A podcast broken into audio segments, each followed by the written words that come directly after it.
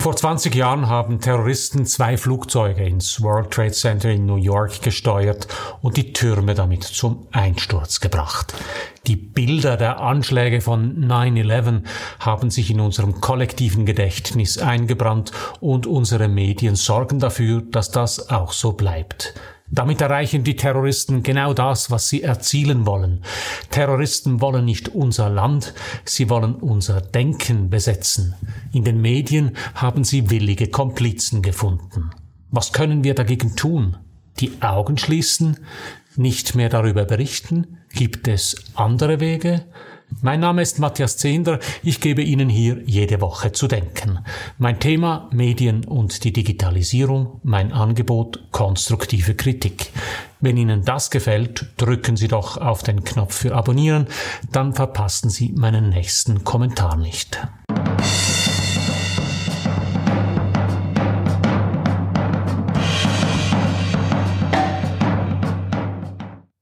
Ich erinnere mich gut an den 11. September 2001. Ich hatte kurz vorher eine neue Firma gegründet und saß allein in einem riesigen Büro in einer ehemaligen Fabrikhalle mit blauem Boden. Etwa um 15 Uhr am Nachmittag poppten im Internet Breaking News Meldungen darüber auf, dass um 8.46 Uhr Ortszeit ein Flugzeug in einen der Zwillingstürme des World Trade Centers in New York gestürzt war.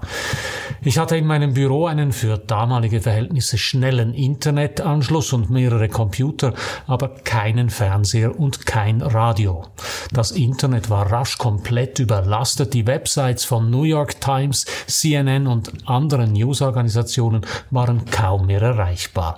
Irgendwie habe ich es wohl doch geschafft, Nachrichten abzurufen. Ich erinnere mich jedenfalls an die Bilder, die zeigten, wie das zweite Flugzeug in den anderen Turm stürzte. Ich bin mir nicht sicher, wann ich die Bilder zum ersten Mal gesehen habe. Sie wurden danach aber in Endlosschleife so oft auf allen Sendern wiederholt, dass sie sich nicht nur in meinem Gedächtnis eingebrannt haben.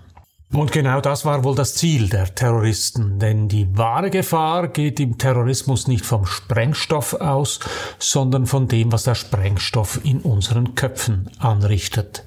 So schrecklich die Anschläge auf das World Trade Center waren, sie waren nur die Auslöser für die eigentlichen Anschläge auf unsere Köpfe und unsere Herzen. Das ist es, was Terrorismus von einem simplen Verbrechen unterscheidet. Den Terroristen in den Flugzeugen war das World Trade Center und die Menschen darin völlig egal. Sie haben das World Trade Center, das Pentagon und vermutlich das Weiße Haus als Ziele gewählt, weil diese Ziele maximale Kommunikationswirkung versprachen. Um 8.46 Uhr Ortszeit schlug das erste Flugzeug im Nordturm des World Trade Centers ein. Natürlich brachten danach Fernsehjournalisten ihre Kameras in Stellung und filmten den Rauch, der aus dem Gebäude drang, mit dem Effekt, dass der Einschlag des zweiten Flugzeugs um 9.03 Uhr live im Fernsehen zu sehen war. Eine größere Wirkung kann ein Terroranschlag kaum haben. Terroristen wollen kein Land erobern, sie wollen keine Stadt besetzen, keine militärischen Ziele vernichten. Terroristen wollen, wie es der deutsche Terrorismusexperte Franz Wördemanns formulierte, das Denken besetzen und auf diese Weise Veränderungen bewirken. Veränderungen, die sich nicht auf der Landkarte zeigen, sondern im Denken, im Verhalten und in der Wahrnehmung der Menschen. Terroristen von der RAF in den 70er Jahren bis zu den heutigen Islamisten wollen schockieren und einschüchtern. Terrorismus sucht deshalb immer die Öffentlichkeit. Terrorismusforscher Philipp Weißermehl bezeichnet Terrorismus deshalb als Kommunikationsstrategie. Terrorismus als Kommunikationsstrategie. Für die Angehörigen der Opfer von Anschlägen klingt das zynisch. Die Menschen, die in den New Yorker Türmen gestorben sind, waren lediglich Kollateralschäden auf dem Weg der Terroristen in die Nachrichtensender. Das war schon bei den RAF-Terroristen so. Sie nutzten den entführten Arbeitgeberpräsidenten Hans-Martin Schleyer 1977 lediglich als Fotosujet, um ihre Botschaft in die Medien zu transportieren. Die kommunikative Wirkung von Terroranschlägen hat nicht nur Folgen in unseren Köpfen, sie beeinflusst auch unser Verhalten und insbesondere unsere Risikoeinschätzung. So zeigen Studien, dass die Menschen in den USA nach 2001 aus Angst vor weiteren Flugzeugentführungen verstärkt vom Flugzeug aufs Auto umgestiegen sind. Die Folge? In den zwölf Monaten nach dem 11. September 2001 kam es zu schätzungsweise 1600 mehr unfallbedingten Todesfällen auf amerikanischen Straßen, als es statistisch zu erwarten gewesen wäre. Denn objektiv gesehen ist Autofahren viel gefährlicher als das Reisen per Flugzeug. Die Terrorgefahr ist viel kleiner, als die riesige kommunikative Wirkung der Anschläge uns glauben lässt. Die Anschläge auf das World Trade Center 2001 waren für das Live-Fernsehen konzipiert. Seither haben die Terroristen ihre Strategien verfeinert und an die neue Medienwelt angepasst. Philipp Weißermehl spricht von einer Symbiose von Terrorismus und Massenmedien. Terroristen beliefern die Medien mit schockierenden Bildern und Nachrichten, die den Medien dabei helfen, jene Aufmerksamkeit zu bewirtschaften, von der sie leben. Medien haben sich unwillkürlich zu Komplizen des globalen Terrorismus entwickelt, indem sie die Schreckensbilder in Endlosschlaufe transportieren und so dafür sorgen, dass die Terroristen mit, zynisch formuliert, minimalem Aufwand einen maximalen Kommunikationseffekt erzielen und global das Denken der Menschen besetzen können. Natürlich wehren sich Medienschaffende gegen die Vorstellung einer Komplizenschaft zwischen Terrorismus und Massenmedien.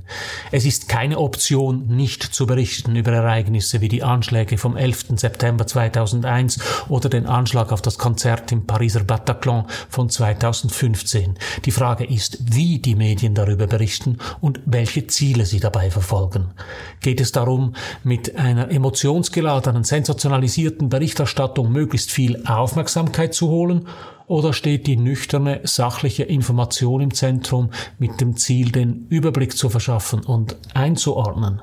Erschwert wird die Situation dadurch, dass Terroristen sich heute nicht mehr nur an die professionellen Medien richten, sondern an alle Menschen, die in den sozialen Medien aktiv sind.